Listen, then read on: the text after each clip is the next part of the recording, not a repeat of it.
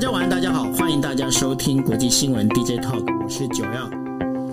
Hello，大家晚安，我是 Dennis。是，呃，今天哦，我们要来为大家带来就是五则新闻，那分别是。呃，在中国中共哦，它的第三次历史决议全文呢已经公布了哈。那当中呢，把邓小平的呃在第二次历史决议的这个当中的一个文章里头啊，提到了禁止个人崇拜，还有就是集体领导，把这东西也拉掉了。那另外的话，把六四天安门事件的定义为是人祸跟动乱了。那第二则新闻其实跟中国一样有关系哦，就是中国的房地产呢，目前是进入一个非常低迷的一个状态。然后呢，龙头呢，万科呢，它倡议缩衣节食。那中国的房企债务呢，就是危机是不可止。那可能会持续到明年的第一季哦。那至于后续的状况，我们也会来跟大家做分析。然后第三个呢，其实今天呃，日本跟韩国非常的打那个美国的脸哦。为什么呢？美日韩的这个三国外长会议当中啊，虽然说讨论到拜习会之后台海问题，但是日韩双方呢拒绝出席这所谓的共同的共同出席那个记者会啊。那这当中是因为呢。韩国呢，就在日前呢，就登岛登到就是日韩之间交界的一个有争议的一个岛屿，叫做日本称为主岛，然后韩国称为独岛的地方哦。那是因为他们的警察厅的那个厅长上去了，那对这件事情的话，日本提出严正的抗议。那后续的话，其实还有一些纷争，会再跟大家做报道。另外的话，这个是美国的拜登哦，拜登他现在民意调查，就是支持率跟不支持率已经当中差的差距的超过十个百分点了哈。那超过十个百分点，那拜登这个老爷爷呢，他这样就讲了，他说：“哎，那这样的话是是国内油价上涨啊，那国内油价上涨，他反而呢不去增加自己国内的这个产油，他反而是跟要求哦，包括日本、韩国，甚至敌对的中国，还有俄罗斯，还有印度哦，要把你们战备存油赶快整个卸，等于说。”发放出来，那大家讲说你是在开什么玩笑哈？都已经是战备存油了，怎么可能放出来？那对这件事情的话，待会再请 Dennis 来跟大家做分析。那最后一个，当然这个也是一跟民主党的那个民意下降是有关系的，也就是说。拜登老爷爷的那个就是他副的助手，也就是贺锦丽哦，我们常称的小贺哦。小贺呢，最近的这个民意支持度越来越低哦。对，那然后又去又是频频失言呐。那这小贺会不会这个位置副手的位置会不会不保哦？那我们请 Dennis 来帮我们做分析。OK，好，他可能不想被叫小贺，没有他因为要救小贺啊，没有啦，这个是台语叫救小贺，但是救小越来越不贺这样子。OK。好，那我们来，我们进行我们的第一则新闻了。我们第一则新闻要讨论的是呢，呃，中共呢第三次第三份的历史决议出炉了哈。那已经确定习近平的核心地位当中几个比较值得关切的重点是，第一个呢，过去在邓小平第二次历史决议当中称到的就是不能做个人崇拜，以及呢就是整个中共领导班子应该用集体领导这两件事情呢。从文章里面被删除了。那另外的话，当然了，就还有就是有关六四天安门事件呢，被定义为是人祸哈。那这件事情呢，其实在整整个一个中共的一个历史定位里面，的确这是一个非常重要的一个关键哦。那当然，现在也有人在猜，就是说，因为过去大家知道的，现在中共的一个最高领导人应该叫总书记，但是呢，在过去只有一个党主席哦，中共党主席是谁呢？是毛泽东。那现在呢，大家也在预测，就是说。会不会习近平呢是想要再重新恢复中共党主席的这样的一个地位哦？那从这几个这几个这个迹象里头，也可以确定一件事情，也就是说，习近平呢进入一个永久领导的这个整个一个趋势越来越明显。那对于中共走这样的一个方式，你认为就是跟你认为就是说，这整个对于国际情势来说会是怎么样的一个发展？其实我觉得第六这个。六中全会这一次的这个第第三次历史决议，就像我们之前所分析的，都是很重要的，在中国的这个中国共产党的发展过程当中，都有很重要的宣示的意义。那前两次呢，分别奠定了前面两个领导人，就是毛泽东跟邓小平的历史地位。毫无疑问的，第三次这一个全文，基本上就是要奠定习近平跟他们平起平坐。本来大家以为就说平起平坐，大概就是习近平希望做到的事情，因为这样子就出呃给了他政权延续的合法性。可是看起来呢，他好像。不只是平起平坐，而且甚至是分别的去打脸毛泽东跟邓小平，让他自己的地位不只是提高提高到这个三三王的阶段了，他这个层次甚至是超过前面两位，变成了整个是未来带领中国要他所他自己所说的强起来，他他比前面两位还要更强。怎么说呢？你看这个历史决议文，我大概看了一下这个全文哦。首先呢，他打毛说我不敢说打毛泽东，但是非常清楚的讲说毛泽东犯了很重重大的错误，尤其是文化大革命，非常清楚的。当然他是强调说十三就是之前就是在邓小平时代就已经定调了，七零七六年的时候就已经定调，七六七八的时候就已经定调文化大革命是错误的事情。那现在他又再次强调毛泽东在当时是做错的。那我们知道，其实中共的这个过去面对前面的领导人，大概都是轻轻的放下，就是有就算有错误，也不会说直接就讲说他们是完全的错误、彻底失败这些字眼哦。可是这一次呢，很显然的，对毛泽东呢，呃，当然不是全盘否定毛泽东，因为他带领什么新中国建设啊等等啊，都是歌功颂德的啦。那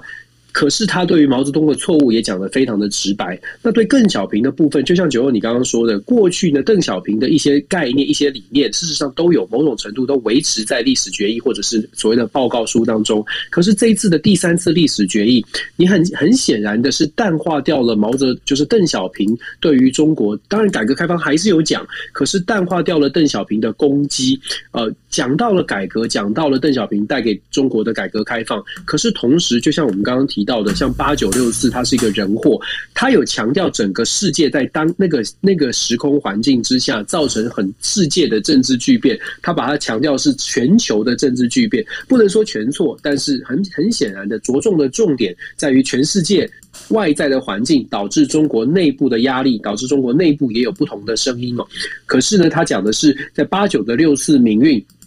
也某种程度来说，除了外部之外，也有内部的一些问题。间间接的，不敢说是直接，可是间接的呢，让邓小平对于中国的改革开放，甚至是中国大陆的发展的贡献呢，是降低的。那。就像我说的，凸显的是习近平跟前面的人所有人都不一样。习近平是非常非常特别的领袖，也是中国最需要的领袖，未来带领中国强起来唯一的人选哦。就像我说的，这个历史决议它是一个完全就是说歌功颂德，然后一个合法性的文件。接下来中国很可能就是在接下来的五到十年，至少习近平权力还是非常紧握在手，而且权力还稳稳固的时候，我相信他继续会走他的所谓的中国强起来的路线。对外呢，一定不会，还是不会示弱。虽然愿意跟世界各国沟通，可是很显然的，它的基调已定，就是中国要强，中国要展现强国大国的样样貌。所以你会看到，呃我们待会有也会讨论到，包括中国内部的问题，它的处理方式都会是比较强势的，只能呈现中国很强，只能呈现中国在习近平的领导之下，各方面都在掌控之中这种形象。所以接下来我们大概会，我们看到的中国大。概就像我们想象的这样哦，在习近平的掌掌握之下，或者是领导之下，这个中国大概不会有什么软这个示弱，或者是大概不会展现可能像以前还有什么韬光养晦，大家好好谈。现在的中国大概在遇到任何的争议，尤其是硬的竞争上面，应该都不会有退缩的机会或退缩的空间。这一点对于全球来说还蛮值得关注的，因为呃，他他不会退让的中国，一过去是没有遇。过过去没有遇过，现在呃，现在的中国是不会退让的。中国到底会怎么样的发展？我觉得还蛮值得，真的是值得大家一起来观察。是刚刚呃，Dennis 提到的三王哦，也就是说毛泽东、邓小平还有习近平哦。那在这当中的话，其实呃，对中国的一个定义里头啊，就是毛泽东是建立了新中国，然后呢，邓小平是让新中国变得富有，因为邓小平他说了，哎，没关系，哪边可以先富就先富起来哦。那然后呢，这个呃，就是习近平呢，他现在所主张的就是要让中国变得强大哦。那然后中国变强大当中呢，他就提出了一个想法，也就是说共同富裕的这样的一个想法。但是呢，这也是要进入到我们的第二题哦。第二题就讲到，就是说中国房地产呢，目前是呈现一个低迷的状态。那龙头呢，龙头的万科，它倡议呢，必须大家要缩衣节食。那同时呢，中国房产的那个债务呢危机越来越高涨哦。那这当中，根据高盛统计啊，二零一九年。中国住宅和开发开发商的库存呢，总额已经高达了五十二兆美元，这是美国住宅市场规模的两倍，甚至超过了整个美国的一个债市哦。那尤其是在整个欧美的媒体里面报道啊，就是。中国的房市应该会迎来一个史诗级的泡沫哦，这个史诗级泡沫，这的确是一个蛮讽刺的一个说法哦。然后在信贷推动之下呢，中国房市经历了十年快速的增长。民众大举的这个举债购房哦，使得那个中国官方呢，因为疫情再度大规模放水，那使得那个民众呢，为了避险又再一次的进步买房。那这样，二零二零年第一季家庭杠杆率呢，已经达到百分之五十七点七的一个历史高水准。大家不要忘记一件事情哦，因为在中国，在中国买房跟我们在其他地方买房不太一样的地方是，中国的土地，土地是属于国家所有。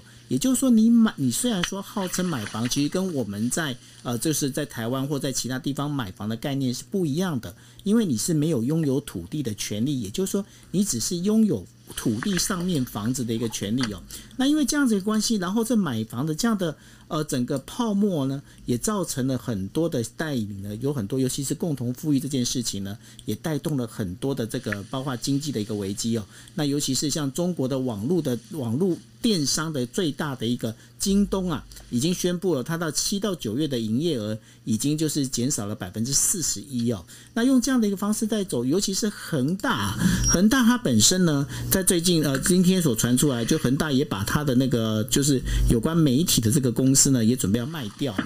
那由由于这个整个一个这样一个状况里头，接下来恒大它应该不是快快的死掉，而可能是会慢慢的说，慢慢的倒闭。那对于这样整个一个状况，你认为这是整个中国官方的一个想要做的一个布局跟政策吗？我觉得这个中国的所谓的有有一些朋友啊，或者是现在的经济的走势，看起来好像有一点像是即将遇到这个房地产的泡沫、泡沫危机、泡沫化，好像就是全世界其他的国家曾经经历过的事情哦。这个部分，我觉得我们可以我们可以啊仔细的来思考或者是讨论一下。不过在这个之前，我想先回应一下，刚刚有朋友传讯息给我，我想先补充一下，因为刚刚觉得我们在谈所谓的八九六四民运的时候，谈到了有一些媒体呢，他们用人祸来形容这一次历史决议文当中的这个内容，解释的解释的方式是说，是人祸。可是整个历史决议决议文内容，它着重的重点，人祸当然是如果我们比较宽的解释是说是人祸。所谓的人祸，其实讲的是在历史决议文当中，它讲到的是整个世界历史的变局。在八九年的时候，我们知道那个时候刚好也是冷战的末期，后来还遇到了所谓的苏联的瓦解体哦，所以是整个的这个世界的局势。这次历史原文当中定义是世界局势造成中国内部也出现了动荡，出现了一些不同的意见，然后呢有不同的旗帜，特别他讲讲法是旗帜鲜明，反对动乱，政府依靠人民哦，然后政他讲的是讲的是政府捍卫了社会社会主义国家的政权，维护了人民的根本权益。他所定义的所谓的，如果我们说是解释人祸的话，他所定义的人祸是全球局势当中全球人类所创造出来这种意识形态的这竞争。所造成的这个人祸，但但是他强调，就是说当然这是中共的历史决议文，所以他强调的当然会是全球的人祸造成的国内国内的动乱了。所以我想这个部分稍微的稍微补充一下，就是这是历史决议文的原文，我们稍微的这样的解读哦。虽然是讲人祸，可是很多的媒体他会直接说人祸，然后大家好像就会直接想到说啊，那就是呃这个呃这个新的历史决议文在批判所有的过去的所有的像邓小平啊，或者是所有的领导人都做错了。其实它整体来说还是护着党的，当然这这完全可以想象就是了。那我们回到刚刚我们刚刚讲的这个房地产的问题哦，其实九号你记不记得二零零八年美国的房地产也出现泡沫，而且危机？对。就是很严重，就是完全垮掉。然后在二零零八年泡沫化房美国房地产世界金融泡沫化之前呢，事实上二零零四年零五年的时候，美国的西方的呃经济学家就已经开始在预言说，这个泡沫化非常有可能出现，因为已经看到了。轻松贷款的这个现象，一定会造成大家会觉得说，哦，到处贷款很简单，热钱到处都是，整个对于未来的经济预期是表现很好的，所以大家很大胆的借钱，就算现在可能自己的收入不是那么高，可是觉得预期明年我会加薪，后年我会加薪，我公司会赚钱，所以大家有非常乐观的期待。二零零五年的时候，大家。经济学家就已经提出警告，二零零八年真的发生，然后就很惨惨的世界经济，呃，很很遇到了这个低谷哦。这样的现象会不会在中国发生？我们用二零零五年发生，二零零五到二零零八这段时间的发展，来看看现在中国，包括现在恒大已经出现了这些危机。我们想象一下，中国当然我们看到了崛起的中国，大家都在讲说中国的经济各方面表现很好。可是其实中中国是不是看到了经济上面有一些隐忧出现？确实也有，就说这个隐忧已经慢慢的浮现。虽然过去到现在，大家都觉得，但中国国内的这个包括政治人物，还有很多的朋友都会觉得，现在这个世界的局势啊，就是东升西降，所以中国呢会继续不断的蓬勃发展。因此，我们对中国要很有信心，尤其对中国的房产很有信心。这是最过去过去这几年以来哦，如果你在关注中国的房地产，大概这个气氛是应该没问题，我们继续开发，继续建设。可是有没有人开始提出怀疑，或者是提出觉得呃提出一些呃隐忧、担心，说中国开发过度了？如果大家，我是自己，我自己是一呃一七年、一八年的时候去中国去中国大陆带学生去中中国大陆的时候，我自己亲身的感受已经是三四年前了。可是我当时亲身的感受，因为我们带学生到三四线的城市，三四线的城市那个地方的开发，就是包括盖公寓啊、盖房子盖的之非常的多。当时我就提出的问题就是，真的有这么多人？可以负担这样的一个条件，这样的住宅的环境，还有你们开的价格，真的已经可以做到这样三四线的城市哦。你知道，就当时地地产商还有当地的人呢，当地的教大学教授告诉我什么？他们说啊，他们相信未来一定会发展。就是大家对于未来是非常非常的乐观，极度乐观，觉得一切都会朝着这个 GDP 每一年成长百分之六、百分之七的方向继续稳定的成长哦。我们就姑且不论这个这个成长是不是完全会符合预期，可是如同我刚刚说的。如果我们把外国的现象，二零零五年到零八年这段时间，美国也看到同样的，西方也看到同样的发发展的现象，热钱不断，未来一切一切大好，可是瞬间一下子一切都变了调。那中国会不会遇到同样的问题？我个人会觉得这个泡沫确实是危险，而且现在看看起来已经出现状况了。可是呢，差别在哪里？就说中国或日本、美国遇到的房产泡沫。同样都是房产泡沫，为什么会有差别？我觉得政治制度上面的不同还是有差。就我们都在最近都在讲说，中国什么呃政府强势的手段，譬如说共同富裕啦，然后可能对阿里巴巴、对很很多的企业，不能说收归国有，但是确实有一些紧缩的紧缩的政策。那如果我们去比较，这个说法，这个说法叫做国进民退，国进民退，对，国进民退。为你说为什么我们说房产泡沫如果同样都发生的话，为什么在中国有一些有一些朋友会预测说，也许中国可以软着陆，不会这么严重的发生像西方民主国家当中的大崩盘，或者日本的房产突突然的泡沫？为什么大家对他中国可能是稍微乐观？因为他们觉得中国政府的体制呢，政府可以用更大的权力。你看现在的共同富裕，政府已经开始在。做很多的收集资本，我们就说，如果真的需要软着陆，到时候政府必须口袋要很有钱，才能够迎接这些经济上的挑战、财政上的挑战。要做到这样子，民主国家没办法。拜登讲说要加税，大家就反掉了，大家就可能不不不再投给他，民主党就要下台了。可是，在不是这么民主、不是用选举制度的国家，大家会觉得说，也许中国可以软着陆，因为政府可以做的事情比民主国家来得更多。这是一种解读，就说一种解释说，如果中国真的也出现了房产的泡沫化，或许在解决之道上面，中国政府比较有能力做到这件事情。但是我必须讲，这也是呃，我们就说各种想法我们都要做，就说这也是比较乐观的想法，比较乐观的说，诶，中国政府现在收集的资源。足够去支撑，如果真的出现房产泡沫的话的话，这种经济冲击足够支撑哦。那是不是真的足够？真的要等到真真实事件发生才知道。毕竟以现在中国的这个整体呃经济状况来说，确实沿海的一二线城市，你看到的北京、上海呃这些地方确实发展不错。但是中国是不是贫富差距的问题已经解决了？所谓的富起来，大家富起来，虽然讲说讲富起来，可是所谓的扶贫，习近平所说的扶贫，中国大量的扶贫，它确实很不容易。你想想看，十四亿人口确实很不容易，要所有人都都都有小康的生活。可是是不是真的做到了？是不是还有很多人？我不知，我们实在是不知道这个数据有多少，但是可以想象的，应该还有非常多的人是在没有达到所谓的小康的境界。在这样的情况之下，我们刚刚讲的乐观期待，中国政府已经有足够的资源，收集了足够的资源，因为共同富裕的政策手段，拿到了足够的资源，可以帮助中国未来经受到经济冲击的时候可以软着陆，这个假设是不是能够能能够真实的发生？是不是能够真实的平稳的度过？我。我我是我是抱持的稍微的需要谨慎，我觉得稍微要谨慎一点，谨慎一点哦。我们常常就说，我真的觉得要谨慎一点。就是我们在分析中国，我会觉得说，好像常常会有有，就是如果是，但是我跟你讲哦，我我觉得啊，我觉得你是太过于乐观。为什么呢？我可以给你讲个几个几个去那个状况哦。第一个状况就是呢，在日本哦，日本他们现在整个房地产呢，开始有有出现越来越多。来自中国的客户哈，那中国客户呢？他们在等于说来买这个日本的这些房产，因为日本现在房产真的很便宜。然后现在日本房产很便宜的状况之下，他们怎么买呢？因为中国是管制外汇，所以呢，他们现在一样用数数位货币、数字货币，也就比特币来买。那然后我发现最近我发现一个最更新的一个状况是怎样？就是呢，在台湾，甚至在台湾哦，台湾的有几个房仲网。他们在那个等于屋主在登那个广告的时候，上面已经写得非常清楚，我可以接受所谓的这个比特币交易。你想想看，在台湾比特币交易这个部分其实还没有被允允许，那这个当中交易变成他们是必须要签一个签一个这个等于说这交易的合约之后，他们才能够再用转职之后，然后才把这房地产能够过户过去。也就是说，我觉得呢，在中国有一句话，他们讲的也非常清楚。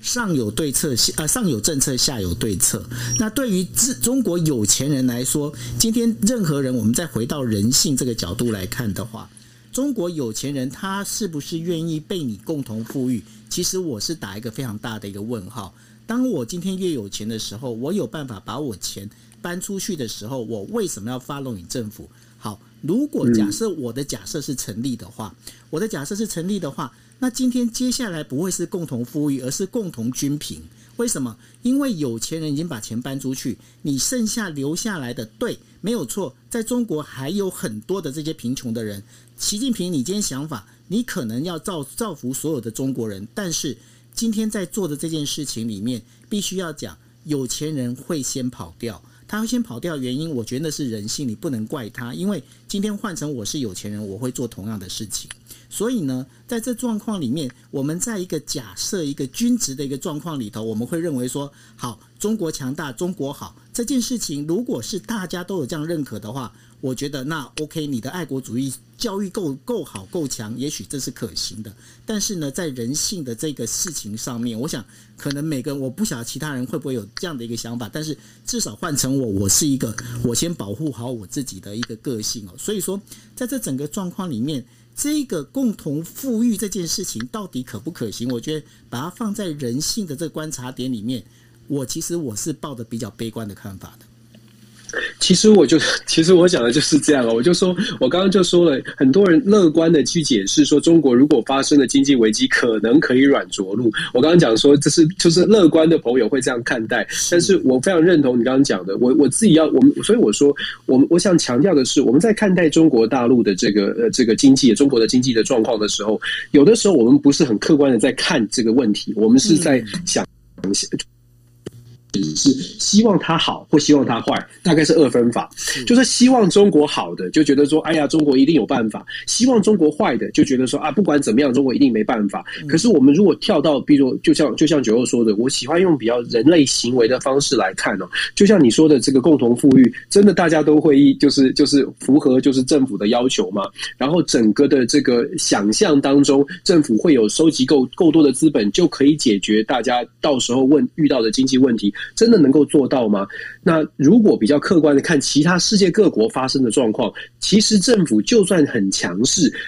这个浪潮来的时候，有的时候它已经变成一种金融海啸，有点变成真的是跟天灾一样。你不是用政府的力量就能人为的力量就挡就可以挡住，其实挡不住的。虽然它是人，它是金融海啸，可是它跟天灾一样，就像 COVID 来的时候，你就算再怎么去防堵，你就是挡不住。如果没有办法意识到这种这种灾害它来的是又急又快，你做好的预先防范，可能也挡不住这种百年或者是长多年才遇到一次的这种危机的话。嗯，太过乐观就可能会让你到时候呃受到的冲击更大，所以我觉得有的时候看真的我们在看待看待像像对中国的这种内部的危机啊，冷静来看待，危机真的是真的是存在，也不用说好像我们在唱衰中国，真的不是，就是这人类社会本来集体行动就会有这么多的问题，不管你是在民主国家、非民主国家，冷冷静一点来看待是比较好的。是啊，所以说我觉得说把这个事情，就我我非常我非常同意你的说法，就是说我们在讨论这国际新闻的时候，我们不是要去看衰，或者是我们要去吹捧中国。但是呢，我觉得说，我们用一个就是人性的角度，因为我觉得把所有事情你用人性的角度去看人类行为学这样的一个概念去看的话，会把事情看得更清楚、更明白一点。没错，是。那所以呢，同样的，同样是跟人类行为学有关了。这我们接下来要讲的就是美日韩呢外长外外长外交次长的会议啊，他们呢这个非常妙哦，他很妙的一个状况就是说，真的是直接打脸那个就是这一次的主办的这个呃，这叫什么雪呃雪曼对，然后呢，Wendy Sherman 对，然后副国务卿 Wendy Sherman 呢，他就因为呢，他们就召开了这个就是日日美韩的高层三方会议哦，他们要。强调这个盟友关系啊，因为我在我在最近我也经常在讲，就是日呃美国有很多高官现在都跑到日本来哦，然后他其实是因为拜习会之后，希望能够稳住这个盟友的这样的关系。那当然了，就是那个雪曼呢，他是属于日呃美国国务院的第二把交椅，他跟日本外务省的次呃事务次官森健郎还有。南韩的南韩国的那个外交部第一次官哦，叫做崔中建哦，他们在华府召开了三方的高层会议，然后讨论呢，包括了整个一个接下来的有关台海安全的相关的这些讯息。但是他们原本计划要召开联合记者会的结果呢，因为就是在日前呢，就呃那个韩国的警察厅长啊。他上了就是日韩的争议的一个岛屿，叫做竹岛，也就是在韩国称为独岛的一个地方哦。那这对于日本来讲，这是是可忍孰不可忍。所以呢，在呃整个由日本这个整个从官房长官那边开始下令，就是说这个外交部呃等于说外务外务次官呢，是外外务省的事务次官森健郎呢，不能出席这个所谓的联合记者会，免得带来这些错误的一个讯息。但是呢，今天韩国的那个等于说外韩韩国的这个外务次官哦外外等于说第一次官呢叫做崔中建，他又在华盛顿讲了一句话，他讲什么话呢？他说中国是战略性的伙伴呐、啊，在现实上我们要和北京形成伙伴关系。他这话一讲完，在美国讲完这些话之后呢，包括奥巴马还有川普时期的这个外交高层呢，都说：哎，老兄，你这样讲不对哦，你做这件事情，你如果不是站在我们这边的话，我们这个同盟关系将很难维持。持下去，为什么朝鲜会做这件事情？其实呢，呃，不是朝鲜，为什么韩国会做这件事情？最主要，因为他们现在面临的，就是我们本来要在下星期要讨论的韩国的大选这件事情哦。那韩国大选现在目前的状况是这样子，在呃，等于说执政党的呃李在明呢，跟那个呃，就是哎，那个在野党是叫尹尹仲尹仲什么？尹锡月，尹锡月对，跟尹锡月呢？他们现在的一个呃比那个等于说民意支持度呢差了大概十个百分点，尹锡悦他现在是走在前面哦。那因为是这样的关系，所以呢，韩国执政党呢要表现出其实他对于日本这个事情其实是态度是坚定的，所以呢有这样的一些状况出现。但是未来的话，日美韩这三国的同盟关系是不是真的会受到影响？我我觉得现在比较尴尬，就是对美国来，我其实我们看到这个新闻哦，就是日韩的这种交锋，就如同九你说的，现在因为韩国的大选逼近了，所以执政党必须要展现更强势的，让人民有感的这种外交，就是在外交上面绝对不能示弱，所以可以拉抬他执政党的这个候选人李在呃李在明的声势，这是一个原因哦。另外就是说，长期的日韩之间的这个交锋，历史的因素，其实也就在韩国的社会确实有人是非常在意的，所以这个当然就再次反反映说。这件事情对于国内的选举，它是有票的，其实就就是国族主义啊。因为有票，因为选举接近了，所以日韩之间要走在一起，就变成在这段至少在这段时间是很是不容易的，不容易好好的相处的。就算是在野党的呃这个尹锡悦希望可以好好跟日本相处，可是当你这个民族情感被激起的时候，他可能他可能要去。对日本示弱，反而就会让他让他这个丢掉一些选票，所以在策略上面你可以想象。可是对于美国而言就比较尴尬，因为美国的印太战略就是希望日本跟韩国分别扮演左右权，左权右权一一一手都不能失哦。如果要制约中国的话，对于美国而言，他这韩他一直以来，拜登上任一直以来呢，就一直尝试日本韩国大家坐下来好好谈，这不是第一次试图把日韩拉拢在一起了。可是越拉越远，很奇怪哦，就是越真的是越拉越远哦。而且已经现在这昨天这个会议呢，就更更加尴尬的是，说好了这个大家讲完之后。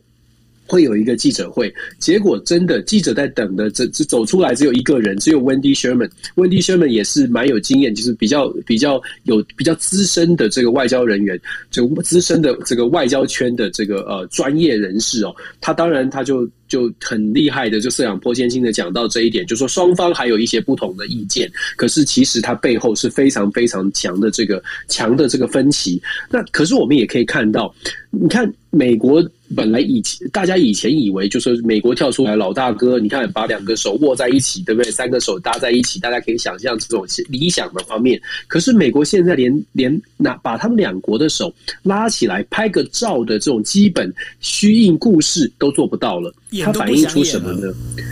演都不想演了。那。演都不想演，它背后也反映出，其实大家对于美国是不是有这个有这个条件，不管是威胁利诱，还有没有这个条件可以可以呃，就是我必须要听美国的话，好像也出现了一些不同的分歧。要么呢是日韩的呃日韩的冲突已经高涨到。不管谁来调停都没用，要么就是也反映说，美国现在是不是还能够含水会解冻？很显然的，拜登政府现在也出现了这种危机。我们待会也会谈到。可是我必须说，现在大家去看国际局势哦，越来越多的国家可能会对拜登的政权出现问号。所以我知道大家可能会希望可美国很强，可是我觉得很现实的部分是，美国就是四年一次的选举，而且美国国内现在民主跟共和两党的竞争是真的是非常非常的剧烈。我必须说用剧烈来形容，剧烈到双方基本上是呃完全不会理会对方了。在这样的情况之下，拜登他的这个呃能够掌握的。呃，政权稳定，国内政权稳定的这个稳定度呢，其实是大打折扣。那当然，世界各国也都看得很清楚，他们在看美国的实力。我们也形容很多次了，大家都觉得美国如果真的硬起来，美国如果真的下定决心要干什么事，还是可以做到。问题是，这个决心现在下不下不定，现在没有办法做到。一百分的一百匹马力的汽车，永远只能这个踩踩到四十公里的时速哦，这就是现在美国的问题。日本、韩国其实也看得非常清楚。再加上韩国现在的选举，会让这个日韩的局势变得更加的复杂。那在要走在一起，就像我说的，要越拉他们在呃靠近呢，其实有可能越分越远。我相信九二，我我我就我不知道日本的态度，可是我觉得日本绝对也吞不下这口气。我们回到人性，日本也不会吞下这口气吧？还是说日本其实可以可以可以接受，就是就是算了？我觉得很难呢、呃，非常难哦。难的原因是因为这样子哦，就是说，呃，最近如果大家能够知道的话，我们之前有提过嘛，就是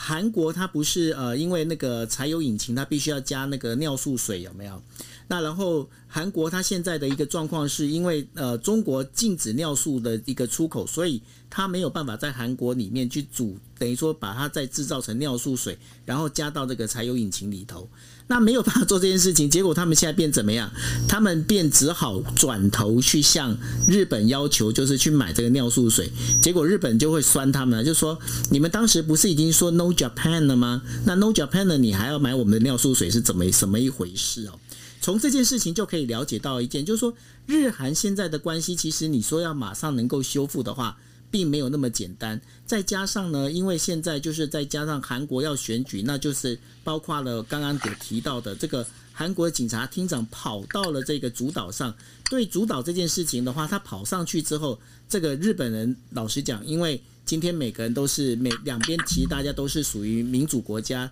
还是必须顾虑到我的选民的反应啊，那所以呢，这没有硬起来，似乎也是不太对的事情。没错，而且我们刚刚九，你刚刚有提到说之前的民调，现在是这个尹锡悦对李在明，好像尹锡悦是领先比较明显的。可是有最新的一份新的民调呢，事实上他把呃多人对决的状况考虑进去的时候，尹锡悦对李在明的领先程度就从之前的差距可能七到十个百分点缩小到一到三个百分点。所以这个很有趣，也就是说我们在看独岛的事件的时候，其实呃执政党他确实是有可能运用这样的一个呃。事件，或者是运用这样的一个外交上面的一个气氛哦，来来带动他的支持者。那现在看起来，民调如果拉近，接下来有可能在对日本的态度上面会更加的强势，甚至是就在这个议题上面要他的竞争对手也做出表态。那我就我就说了，那从人性或者政治行为的角度来说，尹锡悦他该怎么办呢？他应该要。对日本示弱吗？还是他也跟着说哦？我们对日本要表示要表达一些抗议。所以我觉得这个这个话题，呃，尤其是日韩之间的话题哦，在大选之前，在大选的这段时间，恐怕真的是没太对。从韩国的角度，恐怕真的没有什么机会可以变成温和下来。你讲的没有错，因为现在整个在这个民调里头啊，对于这两个候选人哦，非好感度基本上达到百分之五十到百分之六十，其中尤其是二十岁左右的这一些这一些呃群体呢，他们对于这个非好感度呢其实非常高，然后呢，大部分都对现在呢保持，就是说对他们两个的评论都保持一个保留的一个状态哦，所以现在有媒体在讲，就是说。未来很可能发生一件事情，不管说今天是哪一个人当选的总统，他很可能就跟现在的拜登非常的像。嗯，那那那还蛮糟糕的，还蛮惨，非常惨，因为就是跟拜登现在的状况会非常像，也就是说，他们那个日本媒体称为这叫做拜登型的这个总统候总总统当选人。我是我是从外观外表外表上来说，我是很难看出来这个谁比较像拜登，他毕竟都比拜登年轻一点。不过我自己看到那个尹锡悦，这是这是完全完全不不不科学的说法。我自己看到尹锡悦，我是因为我之前有看一个韩剧，我实在是不知道那个那个爸爸是这个这这个韩国演员叫什么名字，但我觉得尹锡悦长得好像我看的那个韩剧里面的爸爸，就是就是很不讨喜，然后很高压，然后很不听别人的意见的这种专断独裁的人哦。那我不知道尹锡悦本人是什么样，但是我总是会让我联想到韩剧里面那个。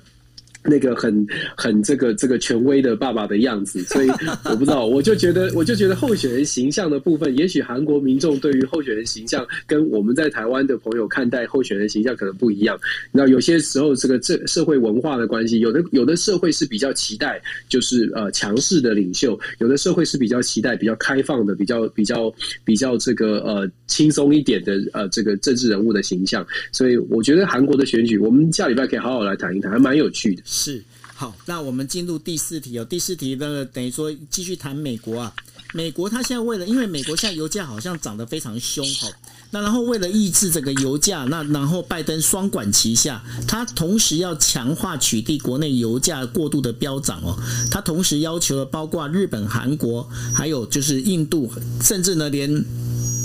中国、俄罗斯呢。都要求他们能够释放出他们的战备储呃战备储油哦，把它释放出来。当然了，因为这战备储油过去啊，其实在日本，我们光就谈日本就好。日本过去曾经有几次，它总共有五次释放出这个战备储油，分别哈，在等于说是在波湾战争期间，还有在包括了就是呃这个那就是上一次的那个福岛。福呃福岛的这个大地震，就东东北大地震的时候哦，他曾经释放过，但是呢，日本的高官他们是这么讲，他们认为就是说，尤其是这个财金财省的官官员，他们就讲了，他说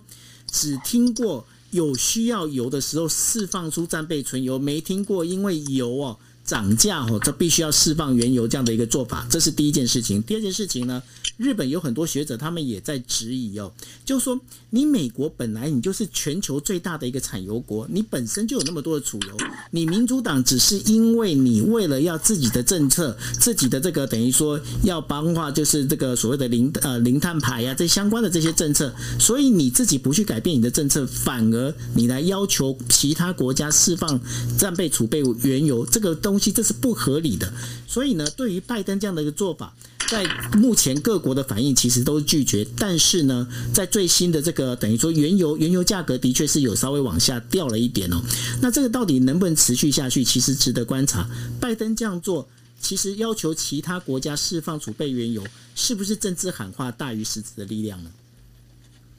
我想先问九，现在台湾现在一公升的油是多少钱啊？我还真的不知道，我要查一下。我我很我好奇哦，我好奇台湾现在一公升的油多少钱哦？因为美国现在我可以跟大家说，美国现在的平均油价哦是一呃全国平均油价一呃全国的平均油价是三点四一 gallon，最新的记录是三点四一块钱一一 gallon，一一一加仑大概是三点七八五，就是呃三点八吧，三点八公升，所以台湾是用公升算的。那如果换算成公升的话呢？美国现在的全国平均油价是二十四块九，就是大概是二十五块台币。我不晓得，我不晓得这个这个呃，台湾现在是多少？台湾现在的九五无铅汽油是三呃三十一点七块台币，然后九二无铅汽油的话是三十点二块台币。三十点二，所以还是稍微的这个便宜，呃，贵贵贵美国一些。可是因为美国每个州的油价不一样，在加州，加州就不是这个三点四，加州一个 gallon 已经达到四点多，四点六、四点七。所以加州或者是一些其他比较油价比较贵的州呢，它确实感受到这个呃，你可以想到物价上涨的压力。其实油价跟物价是联动的，油价高，物价一定高，因为跟油相关的东西太多了，运输啦，还有整个机机械发电等等都跟油有关，所以油价。上涨，基本上它物价一定是上涨的，都是联动。那油价呢？从 COVID 过程当中，因为运输变少了，COVID 期间呢，曾经一个一个 gallon 在很多地方曾经低到一块多，那就是现在的大概三分之一左右哦。所以你可以想象差别有多大。曾经有便宜到三分之一，它一个一个一公升只有不到十块钱台币，也曾经出现过。那短短的一年之内呢，这个物价上涨，油价上涨成这样，当然民众会有感，民众会抱怨。虽然我们在之前。可能也曾经有过类似的价钱，可是现在因为相较来说涨涨幅太大，我们讲说油价的上涨，当然跟供需有关系。就是美国现在遇到的情况是供需不平衡，呃需供需求很多，需求回复到疫情之前，可是供给不够，供给不够，那当然要从源头说起，谁供给原油？九，你记不记得我们之前有分享过 OPEC，就是拜登叫 OPEC 这些石油输出国家组织增产，没错。可是人家不鸟他嘛，没错。为什么不鸟他呢？其实背后呢，呃，我其实有在呃有讲过，就是说背后它的主要原因是因为主要的石石油产出，石油 OPEC 背后的大大的这个大头，最大的这个最重要的 player 是沙乌地阿拉伯。拜登跟沙乌地阿拉伯的关系并不好哦，尤其是沙乌地阿拉伯的这个王储哦，叫做 Bin Bin Salman。Bin Salman 这个王储呢，之前在二零零二零一七一八年的时候，有一个大新闻是他。绑架杀害了这个《华盛顿邮报》的记者，对，大家都记得这个新闻。如果关注国际新闻的时候的话。你他绑架跟杀害这件事情在川普时代发生，川普时代对他非常的友善。川普因为知道油价跟物价有紧密的连结，川普对这个呃宾呃 Salman 事实上是完全没有多做什么批判的。对，他甚至还帮他讲话，就说人家问他说，现在证据确凿啦，这个这个土耳其的大使沙乌地驻土耳其的大使馆都已经闭路电视都拍到，这个记者就是进去之后就再也没出来了。你怎么去？你怎么解释这个？这个王储跟这件暗杀事件没有关系。川普的回答是他也许有做，他可也许没做，就这样带过。他就强调，而且他自己还讲说，他帮沙乌地阿拉伯这个王储呢，这个擦屁股。他直接用很直白的话讲，沙乌地阿拉伯坦白说也非常够意思。这个王储呢，在。川普需要的时候，川普需要这个石油国输出国家组织增产的时候，这个王储就真的增产了。即便沙乌地阿拉伯或者是石油输出国家组织，它的利益是下受损的，甚至在 COVID 期间降到了它的这个获利呢，降到史上几十年来的最低，但是它仍然照照做不误哦。对沙乌地阿拉伯而言，就如同我们就就我们刚刚讲的，我们其实更想要用比较比较行为学的模式来分析，对他来说。钱是身身外之物，不是不能这样讲了。应该是说，沙乌地阿拉伯其实不缺，其实不缺钱，对不对？其实不缺钱。所以在这样的情况之下，他跟美国的关系，他跟当时拜川普的关系是非常紧密的。所以他愿意去增产，即便他自己可能让利或者损失一点利益，他愿意增产，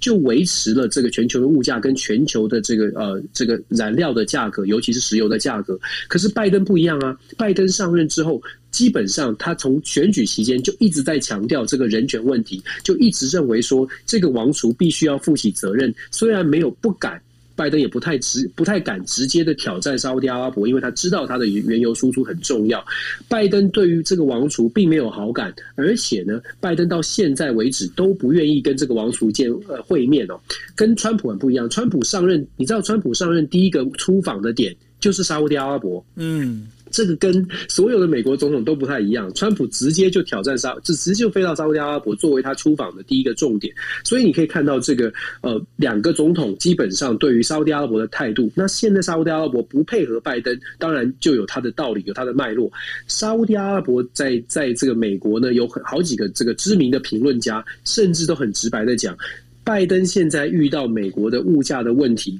拜登其实知道解决之道在哪里。他有这个解决者的电话，只是看拜登要不要用。这个非常有名的评论家就这样，就直接这样说，中东专家直接这样说，因为。解决办解决的办法就是沙乌地阿拉伯如果释出原油，愿意提供更多的供给，马上原油的价格降下来，物价也会稍微的做出调整。对。可是你可以你可以看到拜登，因为在沙乌地阿拉伯的议题上面，呃，坚持他的一些立立场哦，可能也没有办法，目前短期内找不到台阶下，导致什么？导致我们刚刚讲到的，拜登要求其他的国家释出战备原油。你看九，你看这个联动性，四出战备原油，大家就会说，为什么？为什么你要我们四出战备原油？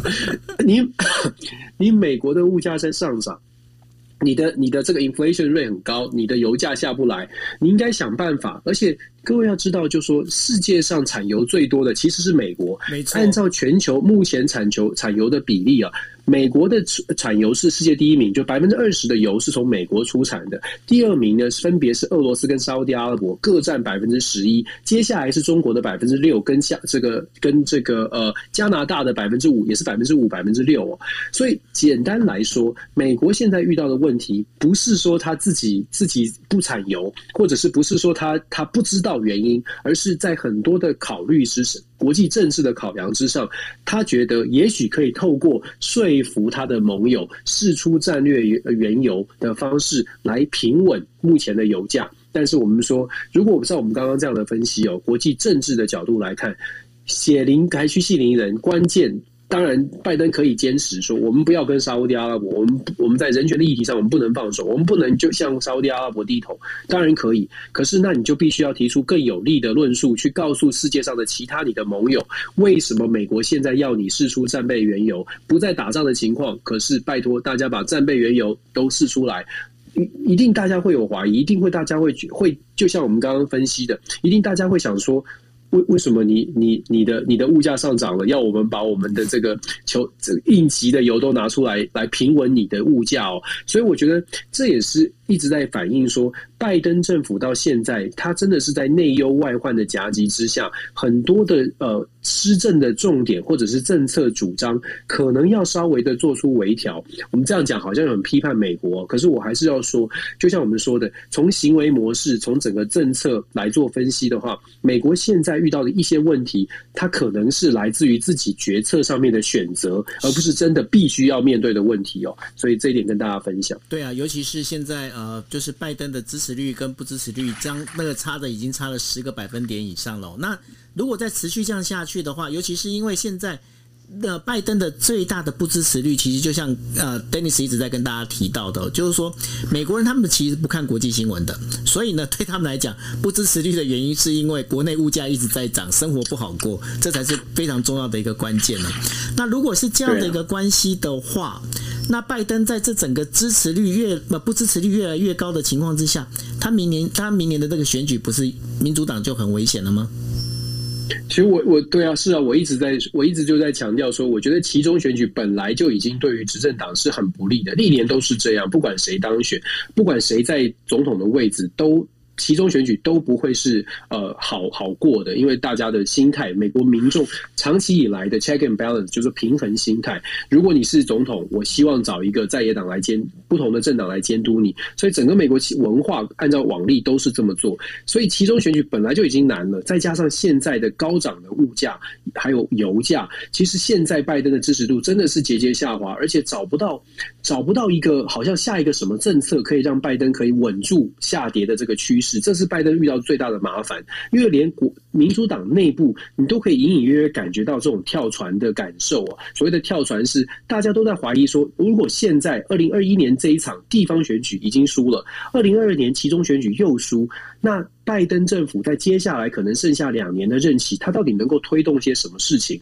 如果你是民主党的这个政治有实力者，你要想的是。接下来二零二四，如果不是拜登，那你自己的位置会是会置在哪里？你有没有把握在你的选区继续赢赢得选举？如果拜登的政府表现真的很差，连带整个大环境让大家不喜欢民主党，我的职位怎么办？所以民主党呢，会出现越来越多的国会议员在争取他的自己的预算的部分，在在讨论国国家预算的时候，会更加的强调说，这个预算一定要能够。让我的选区能够受惠，否则我不会支持。也就是说，拜登提出来任何的想法，国会议员连自己家的民主党的国会议员对他是不是全然的支持，都得取决于这个法案对我的选区有没有帮助。这是跛脚总统非常常出现的状况。那我觉得拜登现在。很可惜的，就是看起来越来越像这个趋，越来越有这种样啊趋势了。嗯，那这个趋势里头就接到我们第五题哦。第五题就是啊，我们常来的我们的那个小贺啊，哦叫小贺，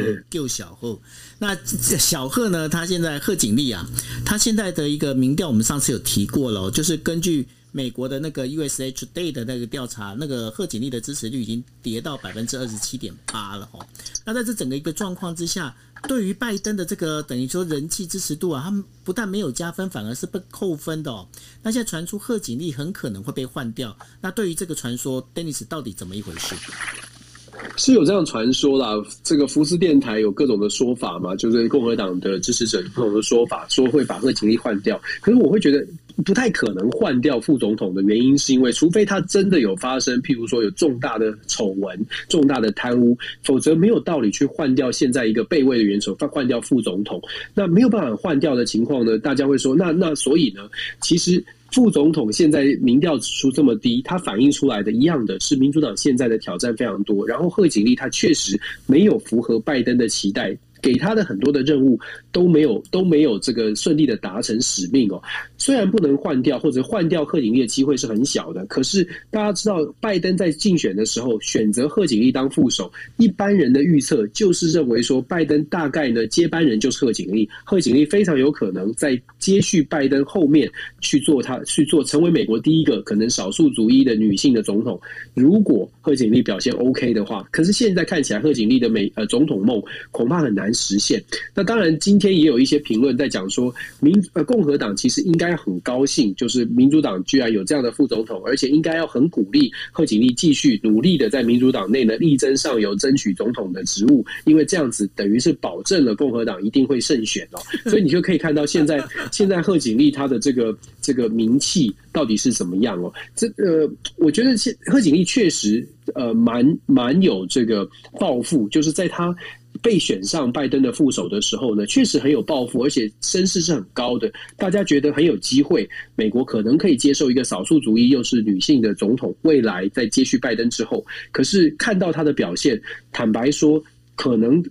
可能他会影响到未来美国的一般的选民看待呃他像他这样的背景的呃候选人，因为。他的他他除了背景比较符合很多的期待之外，他的能力上面呢我们也讲过很多次。其实贺锦丽在全国级的职位，其实只有参议员，而且只有做一任，还没做完就已经被提提名成为副总统。所以他对于整个国家的呃大政方针，还有所谓的外交的国际事务，他的理解非常的有限。再加上我个人对他的分析，从尤其是他在呃加州参呃这个检察总长任内的一些言论，还有作为，再加上在参议院时候的作为，我的高我的高度的怀疑就是他是包装出来的人物，不是真实的非常非常有能力的人物。那现在看起来，现在看起来呢，我我觉得我的预测还蛮蛮对，但当然有可能是我自己对他有 bias 哦，有有有偏见哦。不过我觉得现在真的现在民主党内的问题非常的多啦。那共拜登确实呃。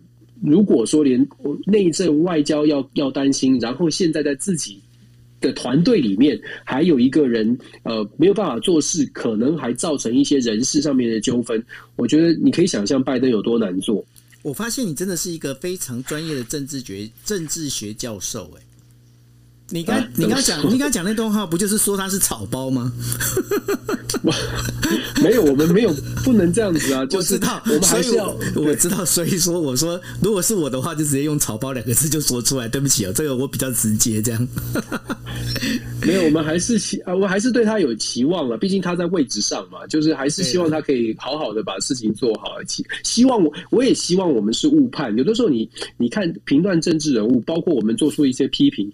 其实并不是，不管在国内国外，其实我们都不是说希望他做的不好，因为他做的不好，受害的都是一般的民众啊，我们就是那一般民众啊，所以其实我们提出来的批评，更多的是希望说，如果有人听到。大家一起来敦促他，一起让他变好。当然，当然希望他可以听到，而且希望他愿意改正啊，都是希望他变好，因为他变好，社会才会变好，国家才会变好。所以，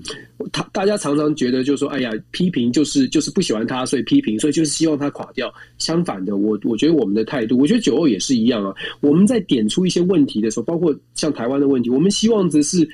我们台湾变好啊！我们希望的是政治人物听见。你不是你不是有呼吁吗？我们不是有呼吁蔡总统要召开国事会议？难道我们是希望他他他出错吗？我们是希望他变好啊！没错。所以其实真的，我们评论还是希望说这个世界更好一些吧。嗯，很好。那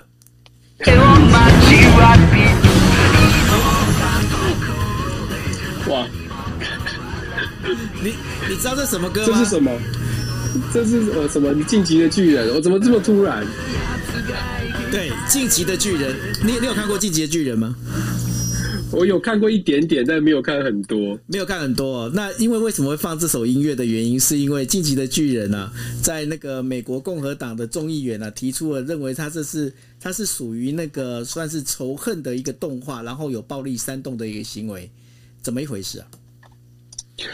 主要是这个共和党的这个，你知道共和党他们有一些比较激进的议员哦，他们对于拜登政府其实是我们已经说不是不能说不喜欢了，已经不能用 dislike，已经有点像是仇恨了。所以共和党有一些比较激进的，尤其是在比较嗯，真的是比较深红选区的议员，他在言论上面已经越来越越来越。不客气。那这次呢，是一个叫做 Paul Gos 呃 Gosar Gosar 的这个议员呢，他在推特，他去分享《晋级的巨人》的片段。可是他这个 P 晋级巨人这个片段，他其实用 P 图的方式把这。拜登还有民主党的政治人物把他 P 上去啊，就是就是对，他是他是把他就是把这个进击巨人的片段变成了就是呃就是妖魔化民主党的政治人物哦，所以引发了非常大的争议。然后美国的众议院呢也很罕见的有点像是这个规律委员会，就是自己开这个委员会。对他进行进行一些审查，对他这个行为做出批评，而且是走这个委员会的评议委员会的这个程序，然后投投票通过了，把他的这个我在很多呃，你知道国会议员就像台湾立法委员也有也有所谓的参加各自什么教育委员会啊、卫环委员会，把他的这个委员会的资格给删掉了，也就是说他变成一个完全阳春的众议员，没有在任何的委员会上面有任何的职务，当然就大大的减少了他可能可以做出表现或为他选区争取争取任何事情的这个机会，对他来说当然是很大的打击。可是重点是这一次的动作呢，是我们说了，这是共和党众议院国会很非常罕见的，就是针对这个，通常大家都很很客气嘛，就是。即使是一些不雅的言论啊，或什么，大家都轻轻放下，就是有一些谴责，可是也不会真的开会说我们把你的职务拿掉，我们把你的委员会的资格呃赶赶出去哦。可是这一次不太一样，这一次是真的就通开会就通过了，把他的委员会资格拿掉。所以民主党当然是觉得很生气，很生气。当然这个最后的结果是两百二十三票对两百零七票，还是非常政党立场的分歧。民主党全力支持，共和党全力反对。那现在民主党是占多数嘛，所以民主党就成功的把他的位置拿掉，可是我觉得这个这个他呃这件事情，他再次凸显了我们一直在说，美国内部现在民主跟共和两党的对立已经是不能已经不能用剑拔弩张，已经是开战了。嗯，才才拜登才上任一年不到。这两党已经开战了，所以我一直在讲说，拜登超级难做的，就是真的是没你没有办法了。你拜登一直在讲说，共和民主两党，我们希望可以做，他希望做可以呃跨越党派的这个呃领导人，可是现在看起来很非常困难啊。因为双方已经完全都把都把拜登的头劈到怪物的身上，然后把这个怪物把怪物的头砍掉，把它杀掉了。这种这种极端的呃这种宣传的方式都已经出现，所以你可以你可以想象现在的对立的状况。那当然了，这个呃接下来我觉得接下来这一次虽然删掉了这一下这一次虽然删掉了这个这个呃这个影片，而且也剔除了这个委员会的资格。但是我觉得埋下的这个对立的种子哦，会越来越越来越强烈。而且你知道，那个参议院的民呃共和党的党鞭麦康纳，呃，也是赵小兰的先生哦，他他说什么呢？他针对这次的投票，众议院的投票，他说什么？他说等到明年期中选举之后，当我们是主多数党的时候，民主党就等着看。你就想象一下这个状况，对啊，公他直接讲啊，他就说等到我们是多数党的时候，我们也会做一样的事情。所以现在的美国，我一直要说，就是希望台湾的朋友去理解的是，现在的美国的状况真的是美国还是强，有一百分的实力，但是现在开车的。这个情况呢，就没有办法把这个一百分的实力发挥出来，都要打折扣。所以我们在看待美国的时候呢，也要特别的谨慎哦。不管是哪一个党做出什么样的言论，不管是政治人物做出什么样的言论，都稍微的，我们可以呃呃审慎乐观了，应该这么说。对了，所以呃，其实还是回到我们经常在跟大家强调的，因为我们在做国际新闻的时候，我们其实要让大家知道，就是说现在整个国际间的发展是什么。最重要、最重要的一件事情，也就是说，身为我们在台湾，我们是一个台湾人，我们该怎么去应对这样的一个国际变化？早点知道有早点变化，然后早点应应，这是一个非常重要的一个事情，对不对？没错，没错。OK，好，那这就是我们这个星期的国际新闻 DJ Talk。那也谢谢大家陪我陪我们一起度过这三天的时间哦。那我们下个星期二一样是呃，就是凌晨的一点钟，然后会再跟大家来聊。这整个一个国际新闻，那谢谢大家，大家晚安喽，拜拜。感谢大家晚安。